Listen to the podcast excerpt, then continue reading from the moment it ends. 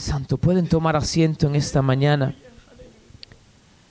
Él es bueno, Él es grande y Él nunca nos desampara, nunca nos ha desamparado y nunca nos amparará, nunca nos desamparará. ¡Wow! ¡Qué presencia! ¡Qué unción!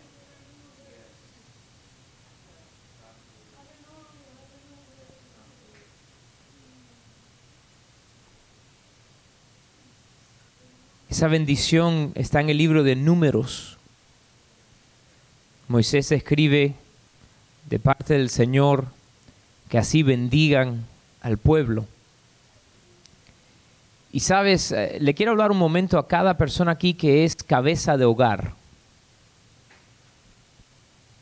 Declara esa bendición sobre tu hogar todos los días, sobre tus hijos, tu descendencia como sacerdote de tu casa.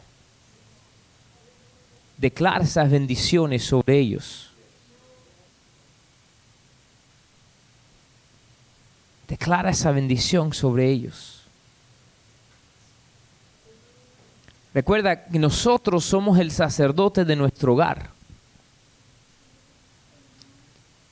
Y declaramos esa oración y esa bendición con autoridad. Lo voy a leer, vamos a buscar lo que está en el libro de números. Porque quiero que lo anoten para que lo puedan declarar en su hogar. número 6,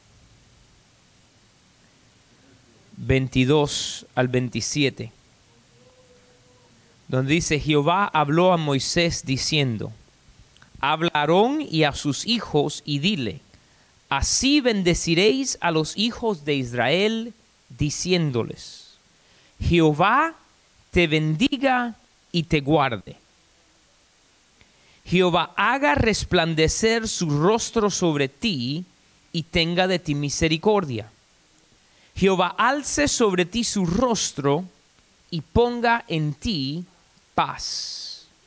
Y pondrán mi nombre sobre los hijos de Israel, y yo los bendeciré. Número 6, del 24 al 26 es la bendición sacerdotal. Y Jehová nos dice ahí en el verso 27 que yo los bendeciré. Declara esa oración sobre tus hijos, sobre tu familia, sobre tu descendencia. Porque servimos un Dios que bendice y que todavía está bendiciendo.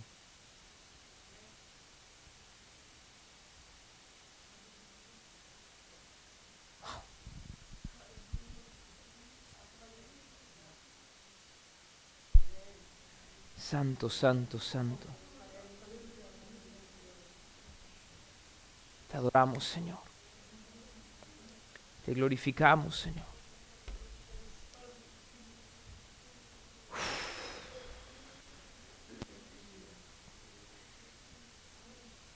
Te damos gracias, Señor, porque tú eres nuestro sanador. En este momento declaramos sanidad sobre cualquier persona que está enfermo Declaramos, Señor, sanidad. Desde la punta de la cabeza hasta la planta de los pies declaramos sanidad. Restauración del cuerpo físico. En esta mañana declaramos bendición a matrimonios. Restauración sobre matrimonios quebrantados. En el nombre de Jesús. Declaramos salvación sobre nuestra parentela de los que nunca se han rendido a ti. Y Señor, en este momento de los que se han apartado, declaramos en el nombre de Jesús un regreso al redil. que tú envías mensajeros y obreros en el nombre de Jesús. Y te damos gracias, Señor, por tu grandeza. Un aplauso al Señor en esta mañana. Santo.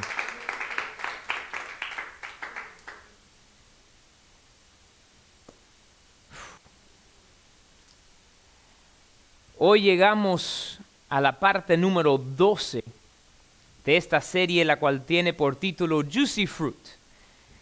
Y es la conclusión, hoy tenemos la conclusión de esta serie.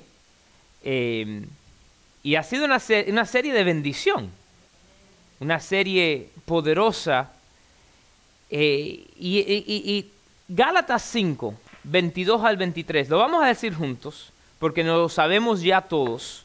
Y sabe, quiero que no solamente que se lo hayan aprendido, pero que confiesen este verso diariamente en su oración. En la mañana, decláralo, que usted y yo caminamos en ese fruto del Espíritu. Pero Gálatas 5, 22 y 23, vamos a leerlo todo junto donde dice, más el fruto del Espíritu es amor, gozo, paz, paciencia, benignidad, bondad, fe, mansedumbre, templanza, contra tales cosas no hay ley. Hoy hemos llegado a la última porción del fruto del Espíritu. Queremos recordarles, como lo hemos dicho semanalmente, no son los frutos del Espíritu, es el fruto del Espíritu. Es un fruto, el cual cada uno de nosotros estamos supuesto dar el fruto del Espíritu. Cada uno de nosotros estamos supuestos que ese fruto sea producido y que salga de nosotros. ¿Por qué? Si regresamos a la primera porción de esta serie, hablamos acerca de que el Señor es el jardinero, Jesús es la vid, nosotros somos injertados a esa vid, cuando venimos a Jesús, recibimos a Jesús y el Espíritu Santo fluye a través de nosotros y produce el fruto. Hoy vamos a hablar acerca de la templanza. Dilo esta mañana, templanza. Déjame decirte, la templanza es bien importante, de suma importancia.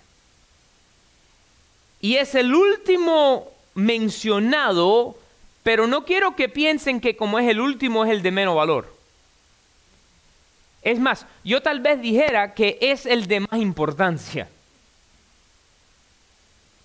La templanza es de suma importancia. Si usted y yo no tenemos templanza, déjame decirte algo, vamos a perder de las grandes bendiciones que Dios tiene para nosotros. Pastor, ¿cómo puedes decir eso? Lo digo porque cuando uno no tiene dominio propio, pierde lo demás. ¿Qué es lo que es la templanza? La templanza, dominio propio, es otra manera en cual usted lo puede anotar y cuando usted lo vaya leyendo en la escritura, en escritura va a ver que a veces dice templanza, a veces dice dominio propio.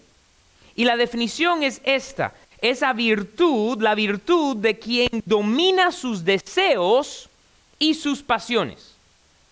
La virtud de los que domina sus deseos y sus pasiones. Vamos a ir a Primera de Corintios 9. Primera de Corintios 9. Vamos a leer del verso 24 al 27. Primera de Corintios 9 del 24 al 27, cuando lo tengan digan amén. Mira lo que dice Primera de Corintios 9 24 al 27. ¿No sabéis que los que corren en el estadio, todos a la verdad corren, pero uno solo se lleva el premio? Corred de tal manera que lo obtengáis. Todo aquel que lucha, de todo se abstiene, ellos a la verdad, para recibir una corona corruptible, pero nosotros una incorruptible. Ahí donde dice que los que luchan de todo se abstienen, usa la misma palabra que significa que tiene templanza o dominio propio. Ahí está comparándolo a un atleta. Un atleta que va a correr el próximo día se abstiene de comer diferentes cosas, las cuales van a hacer que su cuerpo no funcione de la manera que está supuesto funcionar no va a beber sodas o no va a beber bebidas alcohólicas que le pueden deshidratar, no va a comer mucho pan o diferentes cosas que van a hacer que el próximo día cuando vayan a entrar a esa competencia, a esa carrera, no vayan a poder producir y competir de la manera correcta. Entonces ahí lo dice, todo aquel que lucha de todo se abstiene, ellos a la verdad para recibir una corona corruptible, pero nosotros una incorruptible. Así que yo de esta manera corro, no como a la aventura, de esta manera peleo, no como quien golpea el aire, sino que golpeo mi cuerpo y le pongo en servidumbre, no sea que habiendo sido heraldo para otros, yo mismo venga a ser eliminado. Quiere decir que si tú y yo no estamos caminando con dominio propio en nuestra vida, podemos ser eliminados podemos ser descalificados. El dominio propio es de suma importancia. Si están tomando nota, quiero que anoten esto. La templanza mantiene el jugo adentro. La templanza mantiene el jugo adentro. ¿Qué significa esto? Bueno, ¿qué hace la cáscara a la naranja, al mango. Mantiene todo el jugo adentro. ¿Qué sucede cuando uno le pica? ¿Cuántos de ustedes comen de los mangos esos, los chiquiticos? Que se le abre un huequito en el, abajo, se le abre un huequito solamente para así tomarle y sacarle todo el jugo. ¿Lo han hecho? Solamente un huequito hace que todo el jugo se vaya. ¿Y sabe qué sucede cuando usted y yo no estamos caminando y no tenemos dominio propio? Todo el jugo del fruto se nos va, el amor, el gozo, la paz, la paciencia, la benignidad, la bondad, la fe, la mansedumbre. Se va eliminando, va saltando, va saliendo. Por eso digo, es el último de, de la porción del fruto, pero es de suma importancia porque mantiene todo. Mantiene todo. La templanza, se están anotando, quiero que anoten eso, la templanza es un requisito para los cargos ministeriales. Un requisito. Debe ser un requisito para todo creyente. Todos debemos caminar en templanza. Pero para los que quieren cargo ministerial y quieren caminar en los cargos ministeriales es un requisito y lo dice la Biblia, vaya al libro de Tito. Lo dice en Timoteo, lo dice en varios lugares, pero específicamente mira aquí lo que dice el libro de Tito, no tu primo Tito, sino el libro de Tito, capítulo 1, vamos a leer en el verso 7. Dice, porque es necesario que el obispo sea irreprensible, no le puedan decir cosas negativas acerca de su vida, ¿verdad? Dice, sea irreprensible como administrador de Dios, no soberbio, no iracundo, que se ponga bravo bien rápidamente, no dado al vino, no pendenciero, no codicioso de ganancias deshonestas, sino hospedador, amante de lo bueno, sobrio, justo, santo, dueño de sí mismo Cuando miras aquí en, el original, es la misma palabra que usa donde dice templanza en el fruto del Espíritu. Dueño de sí mismo, que tenga control propio. Tú y yo tenemos que caminar en dominio propio, pero más aún aquellos que están llamados a caminar en cargos ministeriales. A mí me ha pasado donde se me ha ido un poco la musa Estás ahí hablando con alguien por teléfono en la situación que, te cobraron equivocado algo en la tarjeta de crédito o, te mandaron algo. Eh, ¿Sabes? Cuando estás hablando y te sacan de quicio esa gente en el otro lado del teléfono. Y ahí tú empiezas a decirle, pero usted, y, cuando termina todo te dicen, ok, ¿y cuál es tu nombre? David Pérez. ¿Cuál es tu correo electrónico? Pastor David. Arroba.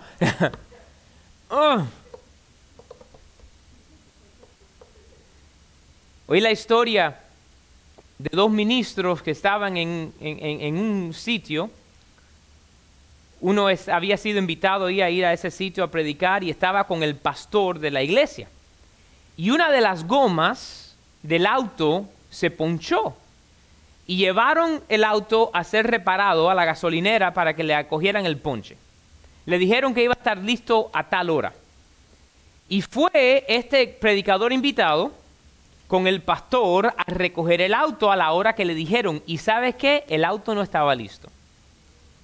Y el pastor se le fue la musa. A los cubanos. No sé cómo le dicen en Puerto Rico. Se le fue el avión. Al pastor se le fue el avión. Se enojó. Y le empezó a decir al hombre, al hombre cantidad de cosas. Al fin, cuando terminaron y le dieron el carro, y se montaron en el carro, el pastor invitado, un señor mayor, le mira y le dice, pero, pero ¿por qué no vas y le dices que tú eres el pastor de tal iglesia y lo invitas que vaya el domingo? Y lo miró y le dijo, yo no puedo ir a decirle eso ahora.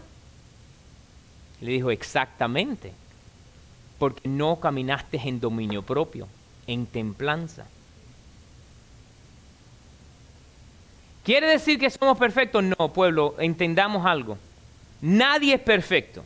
Y a cada uno de nosotros, en diferentes momentos, vamos a fallar. Pero si usted sabe que estás llamado a un cargo ministerial y usted quiere entrar en lo que Dios ha llamado para tu vida, sepas algo, estamos llamados a un nivel más alto y es un requisito caminar de esta manera. Para todo creyente. Y es más, mira lo que dice el próximo punto que quiero que anoten. La templanza es una calidad necesaria para el creyente. Para todo creyente es una calidad necesaria.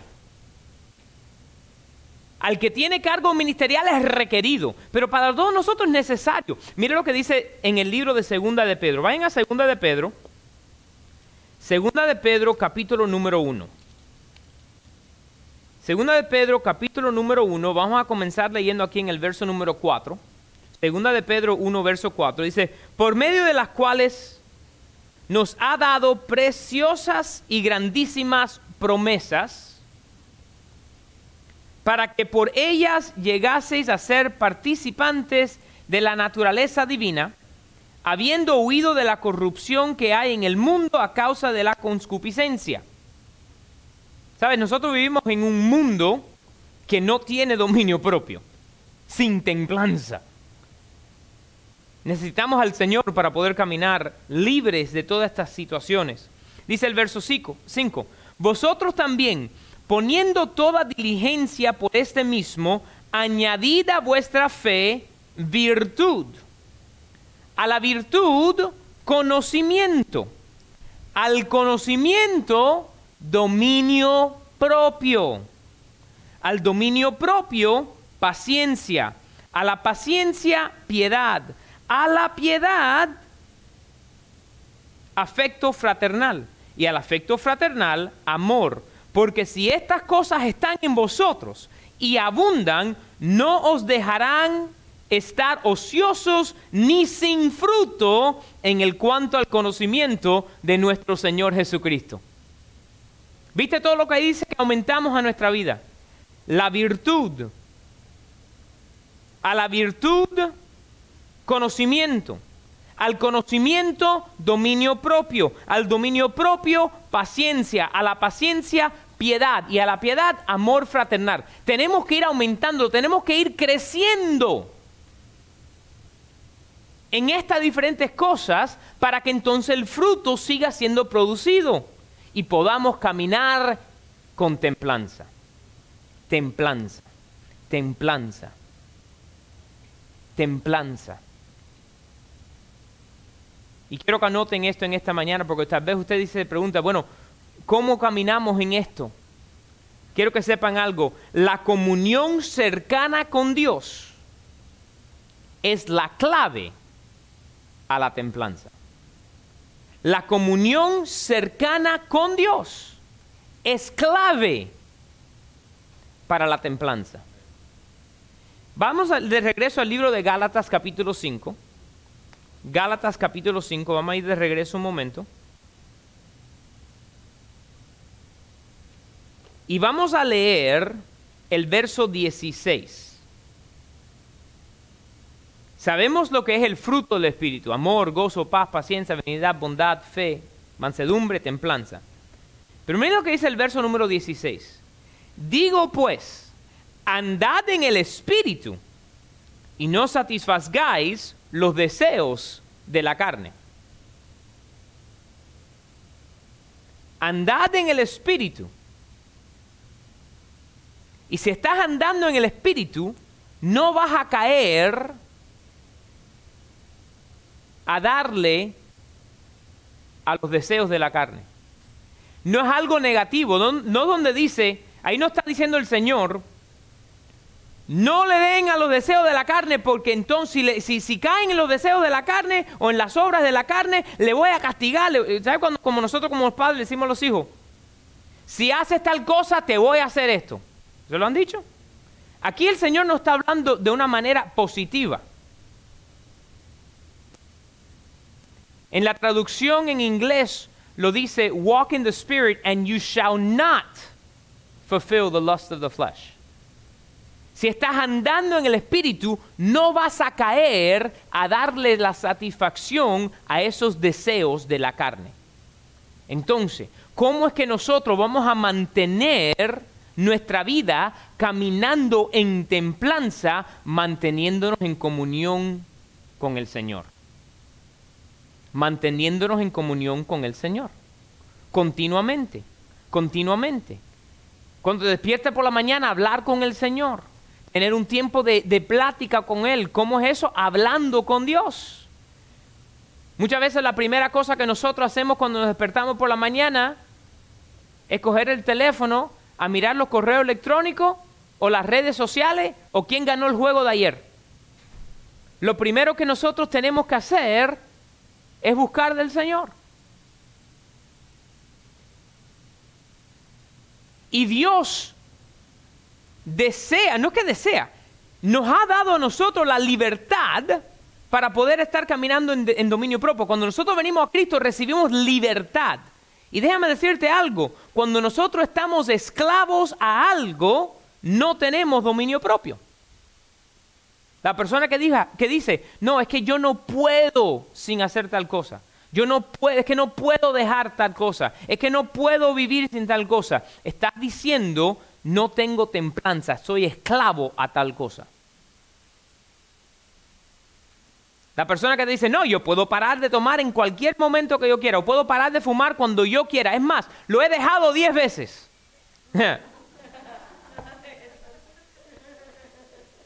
Quiere decir que no lo ha dejado.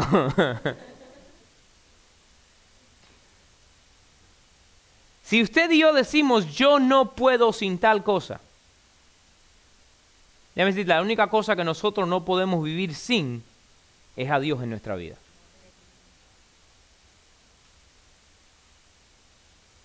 Samson es alguien el cual tenía el voto de Nazareno. Nazareo, perdón. Nazareno es el que viene de Nazaret. El voto nazareo.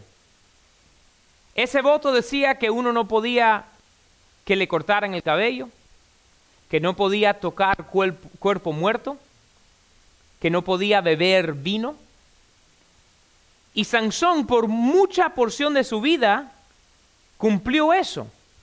Pero llegó un momento que uno ve como le iba faltando esa templanza, dominio propio. De repente va caminando a través del lugar donde habían las uvas. ¿Y de dónde sale el vino? De las uvas. ¿Qué hacía él caminando por ahí? Viene un león, mata al león y regresa a ver el cuerpo del león y se habían metido unas abejas y habían hecho un nido y se habían hecho la miel. Y él viene y saca de la miel. Déjame decirte, no hay manera de sacar esa miel de ahí, de ese león que estaba muerto sin tocar el cuerpo muerto. Uno ve poco a poco el desprendimiento de la templanza en su vida. ¿Y qué terminó sucediendo? Él siendo desgraciado. Entró en desgracia. Vamos a regresar un momento aquí donde dice la palabra que a los que tienen cargo ministerial. ¿Qué es lo primero que sale en las noticias cuando un pastor o un ministro cae en algo? Entra en completa desgracia y cada vez que sucede es por falta de dominio propio. El dominio propio es tener sus pasiones bajo control. Y eso es algo para todo creyente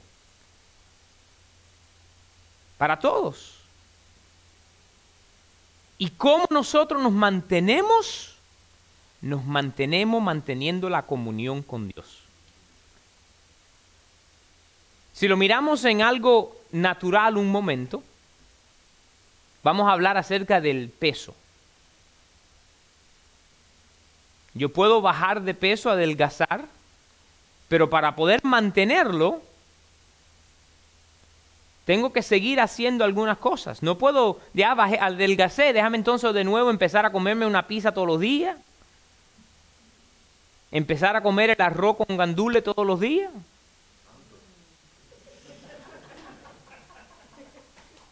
Ay, pastor, yo pensaba que tú eras cubano. Sí, yo soy de pero en nuestra iglesia vienen muchos puertorriqueños. Hay que decir cosas ahí.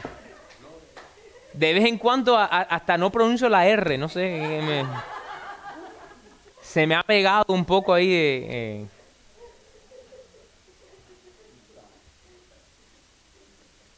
arroz con habichuela. Ah. ¿Sabes qué? No puedo ir y comprar de nuevo estas cosas que había dejado de comer porque después me las como todo. Ay, pero habías adelgazado, ¿qué te pasó?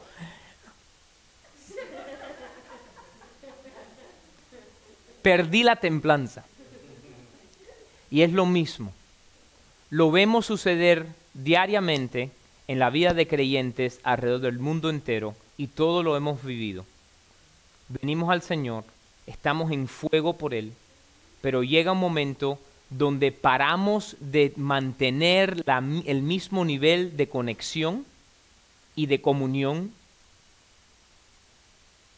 y sin darnos cuenta empieza a abrirse, quebrarse porción de esa cáscara y empieza a liquear el resto del fruto. Pueblo, la comunión es clave, la comunión con Dios es clave para mantener la templanza. Y como dije al principio, esta es el último o la última porción mencionada en el fruto del Espíritu. Pero no significa que es una que no tiene mucho valor. Es de suma importancia porque mantiene todo junto. El dominio propio para poder entonces entrar y caminar en toda la bendición que Dios tiene para ti y para mí. Pongámonos en pie.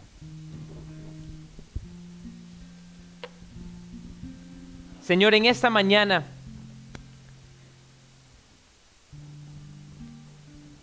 lo declaramos, queremos caminar con templanza dominio propio.